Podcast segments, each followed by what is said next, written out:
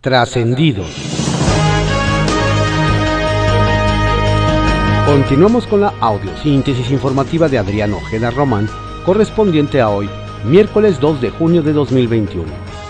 Vamos a dar lectura a algunos trascendidos que se publican en periódicos de circulación nacional. Templo Mayor, por Fray Bartolomé, que se publica en el periódico Reforma. Quienes han seguido de cerca el conflicto sindical en la planta General Motors de Silao, Guanajuato, cuentan que más allá del cacicazgo ejercido por la CTM en ese sindicato, hay otros intereses involucrados en ese asunto que provocó un reclamo formal de Estados Unidos en el seno del TEMEC. Según esto, detrás del ex trabajador Israel Cervantes, uno de los promotores del movimiento, está Irma Gómez Contreras, secretaria general de la CATEM, la central sindical que preside el ex senador por Morena y hoy candidato a diputado federal Pedro Aces, el mismo que es dueño de la franquicia electoral Fuerza por México. De ahí que hay quienes están advirtiendo a los trabajadores de esa empresa automotriz que deben tener mucho cuidado para no saltar de la sartén al fuego en su intento por liberarse del contrato de protección que durante años ha defendido la CTM, pues podrían ir a caer en manos de la CATEM, que es una central similar pero más cercana a la 4T. Como si el clima político no estuviera más tenso que la cuerda de un violín por la violencia electoral rampante de los últimos meses, ahora el partido Redes Sociales Progresistas de Fernando González, yerno del Baester Gordillo, salió con la ideota de crear un grupo de casamapaches electorales en la Ciudad de México, que lleva el intimidante nombre de mastines. Se trata de jóvenes corpulentos que llevan la cabeza rapada y playeras blancas sin mangas, y que a pesar de que se dicen no ser grupo de choque, con su actitud demuestran justamente lo contrario. ¿Y quién está al frente de esa jauría? Pues ni más ni menos que el actual presidente de redes sociales progresistas en la ciudad, Pedro Pablo de Antoñano, exfuncionario de la entonces delegación Cuauhtémoc en la administración de Ricardo Monreal, que renunció en medio de un escándalo cuando fue detenido en Polanco con 600 mil pesos en efectivo y dijo que eran un préstamo. Ajá, ese asunto pinta mal, por donde se le vea. Triste papel le tocó a Mónica Rangel, candidata de Morena a la gobernatura de San Luis Potosí, quien ayer tuvo que ver cómo el presidente del Senado y también morenista Eduardo Ramírez le dio su apoyo al abanderado de la Alianza Partido Verde PT en esa contienda, Ricardo El Pollo Gallardo. Vaya manera de poner el último clavo al ataúd a esa candidatura que naufragó ante la indiferencia de la dirigencia nacional morenista que encabeza Mario Delgado. Va quedando claro que el peor enemigo de un morenista es otro morenista. Circuito Interior, que se publica en el periódico Reforma. Qué feo pero la suerte de los sindicalizados, los trabajadores la desean. Cuentan que los primeros cada vez se muestran más reacios a sumarse a las campañas de limpieza de las escuelas, previo al regreso voluntario que está, como dice el clásico, apurándose a llegar. En el otro extremo están los empleados de base del gobierno de la Ciudad de México, quienes no pueden negarse a participar en las jornadas de limpieza, pero tampoco pueden dejar de cumplir con sus labores de oficina. ¿Quiénes tendrían que estar más que interesados en que las aulas queden rechinando de limpias? Es pregunta que amerita el sello no trabaja. Tan culeco debe andar Mauricio Tabe con una encuesta que ayer fueron enviadas SMS en los que presume la ventaja que tiene Miguel Hidalgo pero dicen que se redactaron de tal forma que parecía que quien enviaba el mensaje era el encuestador y no el candidato. Así o más colgados. El Caballito, que se publica en el periódico El Universal. Fiscalía mete presión a Mauricio Toledo.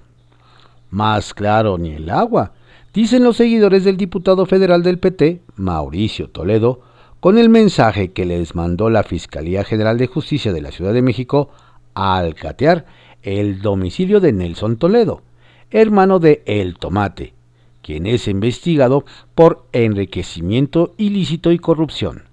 Nos platican que la acción se da para presionar a don Mauricio con la finalidad de que mueva sus estructuras en favor del candidato de Morena a la alcaldía Coyoacán, Carlos Castillo, quien se encuentra en franca desventaja contra el abanderado de la alianza, Giovanni Gutiérrez. Ahora sí que los pusieron a temblar, pues si esto se dio previo a los comicios, no quieren saber qué les pasará si los morenistas pierden esa alcaldía. Tropiezo en estrategia de vacunación. Al gobierno capitalino le salió todo al revés. Nos comentan que debido a que Morena se encuentra abajo de las preferencias electorales, le apostaron a una vacunación masiva en la alcaldía Benito Juárez, a unos días de las elecciones. Sin embargo, no tuvieron la capacidad de atender la demanda de más de 10.000 adultos mayores que iban por su segunda dosis de AstraZeneca y tuvieron que pasar hasta dos horas bajo el sol. Al final, terminaron más que enfadados con el gobierno, con todo tipo de recriminaciones. Nos comentan que para hoy abrirán más mesas de vacunación para que no se repita el problema. No obstante, ¿quién o quiénes asumirán el error? Se queda vestida y alborotada con el debate. La que llegó más que puesta para debatir y sacar todo su coraje fue la candidata de Morena a la alcaldía de Metepec, Gabriela Gamboa, luego de que le hicieron pública una grabación en la que amenazaba a su contrincante. Puntual, doña Gaby llegó a las instalaciones del Instituto Electoral del Estado de México, YEM, con todo su arsenal para arremeter contra su principal contrincante Fernando Flores, del PRI, PAN y PRD. Para su mala fortuna, don Fernando no se presentó motivo por el que la morenista se quedó, como dice el refrán, vestida y alborotada, con un debate en el que pretendía reposicionarse. Ahora nada más le queda esperar los resultados de las elecciones. Riesgo de violencia en municipios antorchistas. Nos dicen que la dirigencia de Morena pondrá especial atención en Chimalhuacán e Ixtapaluca, donde actualmente gobiernan alcaldes hermanados del movimiento antorchista, porque durante las campañas se registraron hechos de violencia atribuidos a supuestos simpatizantes de ese grupo priista. Nos comentan que existen probabilidades de que la hegemonía antorchista que ha prevalecido durante dos décadas pueda terminarse el 6 de junio, considerado el bastión nacional de esa agrupación, pues algunos sondeos colocan a Morena a la cabeza en la intención del voto. Por esa razón estarán muy atentos en esos municipios para que no se presenten hechos violentos que no solo pongan en riesgo los comicios, sino a todos los protagonistas. Kiosco, que se publica en el periódico El Universal. Morena, entre una investigación de la DEA y música de banda. Desde Jalisco nos platican que más de una ceja se levantó, pues los candidatos de Morena en la zona metropolitana de Guadalajara ven la tempestad y no se hincan, ya que mientras a su abanderado para la capital, Carlos Lomelí, le siguen reviviendo la investigación que le hizo la DEA por supuestos vínculos con el crimen organizado, a sus asesores se les ocurrió hacer un cierre de campaña en el centro tapatío en donde uno de los músicos invitados llamó la atención. Se trata, nos explican, del grupero Fidel Rueda, que aunque buen cantante, ha sido señalado por hacer apología del delito en algunos de sus videos y canciones. Al parecer, aún no se entiende que, en el fondo, viene el mensaje. ¿Se escuchó? Una lección enredada. En vísperas de la veda electoral, nos dicen que en Nuevo León queda la impresión de que la contienda por la gobernatura se ha cerrado entre Adrián de la Garza, PRI-PRD, y Samuel García de MC, favoritos para ganar y a quienes se les habrían acercado más de lo que quisieran Clara Luz Flores de Morena, Partido Verde, PT y Nueva Alianza, y Fernando Larrazábal del PAN. El tema, nos apuntan, es que han aparecido encuestas que indistintamente le dan el primer lugar a los tres candidatos o al aspirante, mostrando así cambios de posiciones entre los punteros. Por lo que analistas locales advierten que el porcentaje de indecisos creció durante los últimos días. Y puede haber sorpresas en los resultados, pues aunque uno de los contendientes ya se da por ganador, al parecer olvida que el 6 de junio las redes sociales no votan. La moneda está en el aire. De Masterchef a la boleta. Quien se había escapado de los reflectores en la lista de famosos o miembros de la farándula que buscan saltar a la política, nos comentan, está la ex participante y ganadora en 2017 del reality Masterchef México, Honorina Arroyo Gómez, pues tras inaugurar un par de restaurantes en su natal Tlaxcala, se aventuró a formar parte del partido de nueva creación redes sociales progresistas. No obstante, el impacto esperado nos detallan su candidatura a la presidencia municipal de Atlangatepec no ha tenido levante, por lo que más de una voz crítica ha advertido que si lo que RSP buscaba era captar votos para resistir su primera elección, en más de un caso podría tropezar. Todo está por verse. Con la mira en el 6 de junio. También desde Nuevo León nos cuentan el abanderado del PAN al municipio de Juárez, Noé Chávez Montemayor, ha pedido a los tres niveles de gobierno estar atentos a la votación del próximo domingo ante la amenaza de Francisco Treviño, del PRI, e integrante de la CTM y la CROC, de reventar la elección si las cifras no le favorecen. El tema nos explican es grave, pues incluye también la oferta de 2.500 pesos para comprar credenciales de elector, por lo que, con cinco puntos de ventaja, don Noé exigió a las autoridades y a la ciudadanía estar muy atentos para denunciar cualquier anomalía y lograr por la vía del voto masivo un Juárez con rendición de cuentas y transparencia. Bajo reserva, que se publica en el periódico El Universal. Ignora CEP denuncia de explotación sexual en escuelas. En las oficinas de la Secretaría de Educación Pública y de su titular, la maestra Delfina Gómez, están muy ocupados preparando el retorno a clases presenciales en algunos estados programado para el próximo lunes. Tan metidos están en el regreso a las aulas que han ignorado el puntual informe. Es un secreto la explotación sexual infantil en las escuelas, que documenta decenas de casos que involucran a cientos de menores que fueron abusados por maestros y directivos de escuela. Nos preguntan si de plano la SEP y doña Delfina ignoran el reporte avalado por importantes académicos e intelectuales, algunos de ellos cercanos al gobierno federal, o será que la SEP tiene otros datos sobre el abuso y explotación sexual de niños en escuelas? Pelea por el voto útil.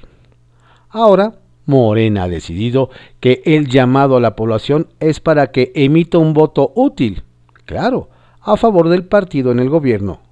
El dirigente nacional de Morena, Mario Delgado, lo llama útil porque asegura que de ello depende la continuidad de los programas implementados por el presidente de la República, Andrés Manuel López Obrador. Por su parte, la alianza PAN-PRI-PRD llama a ejercer un voto útil para evitar que Morena y sus partidos aliados obtengan mayoría absoluta en la Cámara de Diputados y así poder ejercer un contrapeso real al Poder Ejecutivo.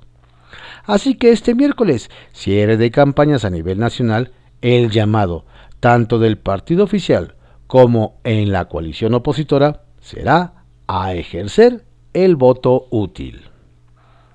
AMLO prepara el informe a mitad del camino. Nos comentan que aunque el Tribunal Electoral ordenó a la Presidencia de la República bajar el video del informe de los primeros 100 días del inicio del tercer año de gobierno del presidente por considerar que es propaganda, el mandatario ya prepara su informe para el próximo primero de julio, cuando conmemore tres años de su victoria electoral. Nos hacen ver que desde hace semanas el presidente Andrés Manuel López Obrador ha estado puliendo este documento, el cual nos adelantan llevará como título A la mitad del camino, sobre el cual ha estado revisando, borrando y añadiendo elementos en sus descansos durante sus giras de trabajo de fin de semana o eventos. Por ejemplo, ayer en su visita a Veracruz, tanto en el vuelo de ida como en el de regreso, nos detallan que la última actualización del informe está fechado el 31 de mayo. Seguramente, con los resultados de la elección de este domingo, el presidente tendrá que añadirle o quitarle algo al informe. Confidencial, que se publica en el periódico El Financiero. El tweet fake de Duarte en apoyo a Maru. Parece que hay quienes creen que en tiempos electorales todo se vale. Resulta que fue hackeada la cuenta de Twitter del exgobernador de Chihuahua, César Duarte, preso en Estados Unidos, para hacer un llamado a votar por la candidata del PAN al Ejecutivo Estatal, Maru Campos, quien, según las acusaciones del actual mandatario Javier Corral, estaba en la nómina secreta duartista pero resulta que el último mensaje del exprista es del 3 de octubre de 2016, por lo que su abogado Ricardo Sánchez Reyes Retana, si bien no quiso señalar culpables, dijo que toda información relacionada a su cliente será por su conducto. Intriga palaciega. La secretaria de Gobernación Olga Sánchez Cordero no gana para disgustos con tanto colaborador polémico. Primero fue el ex subsecretario Carlos Peralta, quien en su momento puso en aprietos a su jefa al ganarse incluso el regaño del presidente López Obrador. Ahora es Omar Cervantes, quien abandona la CEGOP tras la difusión de un audio en el que supuestamente se pretendía involucrar a los, a los Scherer, el consejero jurídico de la presidencia acaso, con el candidato del PRI a la gobernatura de Nuevo León. Adrián de la Garza. Cervantes presentó su renuncia con carácter irrevocable como vocero de la dependencia. Que siempre si hay evidencia. Allá en el lejano 2020, ya en plena pandemia, el presidente López Obrador aseguraba que la violencia de género no se había incrementado durante la cuarentena por el COVID-19. Lo curioso es que ayer la secretaria de Educación Pública, Delfina Gómez, aseguró justamente lo contrario para justificar el regreso a clases presenciales. No podemos cegarnos a que hubo momentos u hogares en donde hubo violencia familiar. Y lo hay, porque lo tenemos registrado, aseguró la funcionaria quien pidió a los docentes volver a las aulas, pues en la escuela los niños tienen una lucecita de seguridad emocional. Rolas prohibidas. El candidato de Morena a la presidencia municipal de Aguascalientes, Arturo Ávila, consiguió prender a la banda.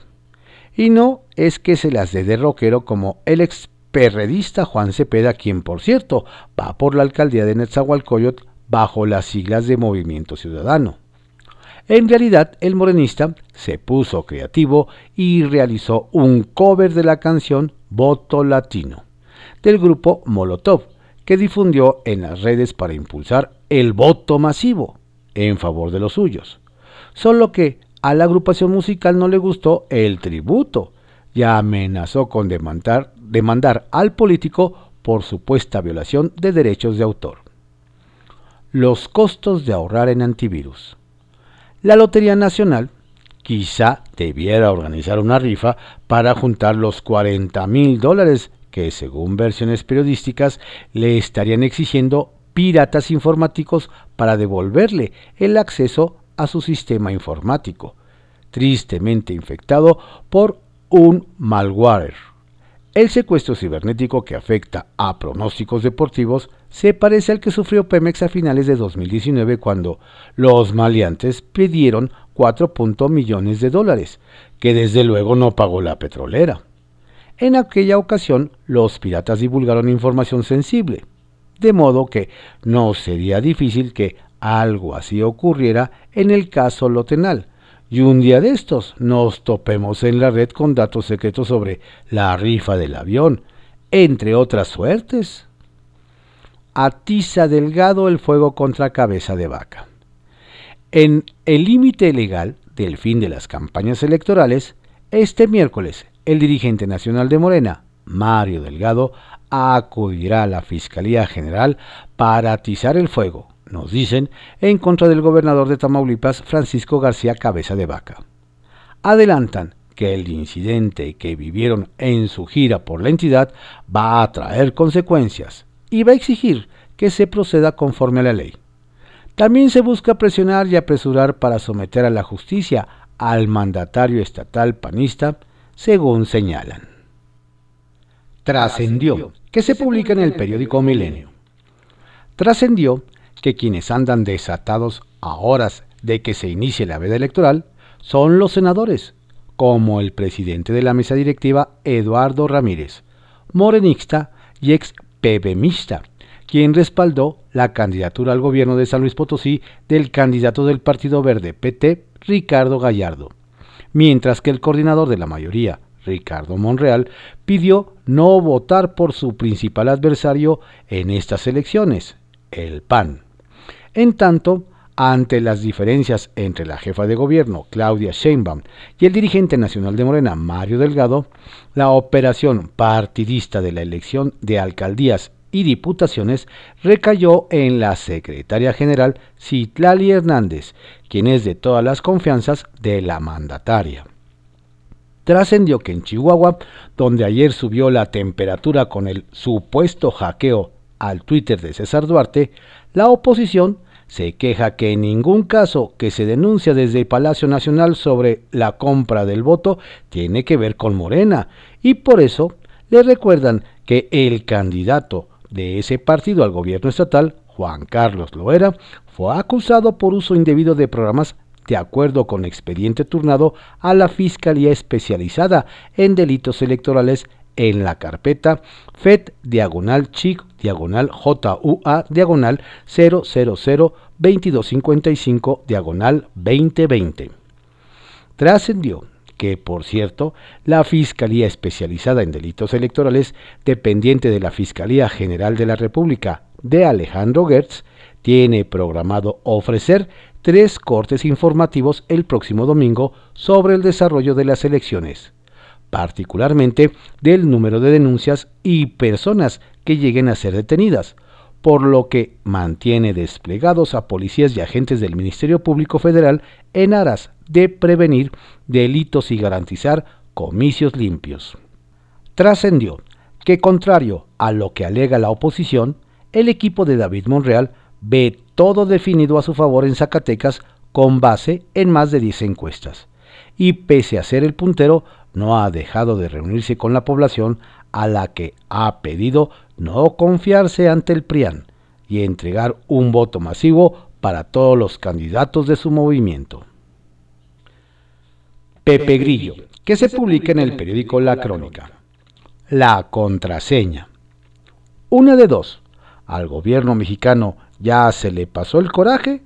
¿O las visitas rutinarias de los mandos de la CIA y el inminente arribo de la vicepresidenta Kamala Harris surgieron efecto. El hecho es que el presidente, que a finales de año pasado estaba furioso con los agentes extranjeros al grado de propiciar la salida de México de elementos de la DEA, ya cambió de parecer. Ahora dijo que los agentes de la DEA, CIA y hasta los del FBI son bienvenidos, lo único que tienen que hacer es pedir permiso para entrar. La cuestión, que al menos medio centenar de agentes de la DEA que se habían ido ya tienen listo el equipaje para regresar. Se filtró un dato ultra secreto, ultra secreto la contraseña para que los espías gringos puedan entrar al país. Y es que digan en la frontera, ¿May I come in? ¿Puedo pasar? Foco de alerta. Si la 4T pensaba que los activistas de las escuelas normales rurales del país eran sus aliados políticos, lo tienen que pensar dos veces. Estudiantes de la normal de Ayotzinapa atacaron con bombas Molotov instalaciones gubernamentales en Acapulco para exigir la liberación de los normalistas de Mactumaxá, Chiapas, detenidos por usar sus propias bombas Molotov. Como es su modus operandi, secuestraron camiones para bloquear la costera y amagaron incluso con boicotear la jornada electoral. Las escuelas normales rurales se convierten así en un foco de alerta a pocos días de los comicios. Se requiere trabajo político intenso para impedir que cumplan su amago de obstaculizar los comicios. Las puertas. El general Francisco Enríquez Rojas salió de la Dirección de Comunicación Social de la Sedena por la Puerta Grande. Obtuvo un ascenso y una encomienda crucial para el Instituto Armado, ya que asumió el mando de la guarnición militar en Ciudad Juárez. Queda en su lugar a cargo del despacho el coronel Juan José Montiel, que tendrá la encomienda de consolidar al ejército como un emisor institucional confiable. En contraste, el ex vocero de la Secretaría de Gobernación, Omar Cervantes, se fue por la puerta de atrás, entre señalamientos y graves de intromisión política. Lo sustituye un cuadro de casa, Carlos Avilés, que le conoce el modo a la titular Olga Sánchez. 21 candidatas asesinadas. Se conoció un video del momento justo de la ejecución de Alma Barragán, candidata de MC para la alcaldía de Moroleón, Guanajuato. Estaba en pleno mitin a mediodía, micrófono en mano, arengando a sus seguidores. También ayer se dio a conocer que durante el actual proceso electoral de los 35 asesinatos de aspirantes a cargos de elección popular, 21 de ellos ha sido contra mujeres candidatas. Alguien con total falta de empatía aseguró que esas cifras devastadoras son producto del amarillismo de los medios. Está por concluir el proceso electoral más letal para las mujeres que se dedican a la política. Sacapuntas, que se publica en el Heraldo de México. Su primera reunión. Tres temas abordarán hoy el canciller Marcelo Ebrard y el secretario de Estado de Estados Unidos, Anthony Blinken, en San José, Costa Rica. Migración y desarrollo, combate a la corrupción y cooperación en la lucha contra la pandemia. Es el primer encuentro entre ambos de manera presencial y se da previo a la visita de México de la vicepresidenta estadounidense Kamala Harris. Van por récord. Nos cuentan que en el INE, que encabeza Lorenzo Córdoba, la proyección de participación ciudadana para la jornada electoral del próximo domingo podría acercarse al histórico 56.1% de la elección intermedia de 1997 hay optimismo porque hay quienes creen que incluso se podría superar esa cifra, lo cual sería un gran espaldarazo ciudadano al propio instituto. Ojos sobre Margarita. Una de las candidatas más observadas en el PAN es Margarita Zavala, quien compite bajo esas siglas para diputada federal por el Distrito 10 de la Alcaldía Miguel Hidalgo. Si gana, nos explican, ella y su esposo Felipe Calderón recobrarán fuerza dentro del partido, lo cual no gusta a muchos militantes que ya vivieron en carne propia lo que es tener encima al expresidente. Triplican esfuerzos. Nos dicen que en la Fiscalía General de Justicia de la Ciudad de México afinan los últimos detalles para el operativo que implementará en torno a la jornada electoral del próximo domingo señalan que la fiscal Ernestina Godoy ordenó triplicar los esfuerzos para evitar que las elecciones se contaminen con violencia o intentos de descarrilar la elección. Sentencia de vanguardia. Todo apunta a que la Suprema Corte presidida por Arturo Saldívar, emitirá un importante fallo en materia de maternidad subrogada. Hay consenso entre los ministros en el sentido de proteger a las mujeres y a los nacidos con esta técnica de reproducción asistida. El proyecto es de la ministra Norma Lucía Piña Hernández y el jueves continúa la discusión. Estos fueron algunos trascendidos que se publican en periódicos de circulación nacional en la audiosíntesis informativa de Adrián Ojeda Román, correspondiente a hoy, miércoles 2 de junio de 2021. Tenga usted un excelente día. Cuídese mucho, no baje la guardia. La pandemia sigue.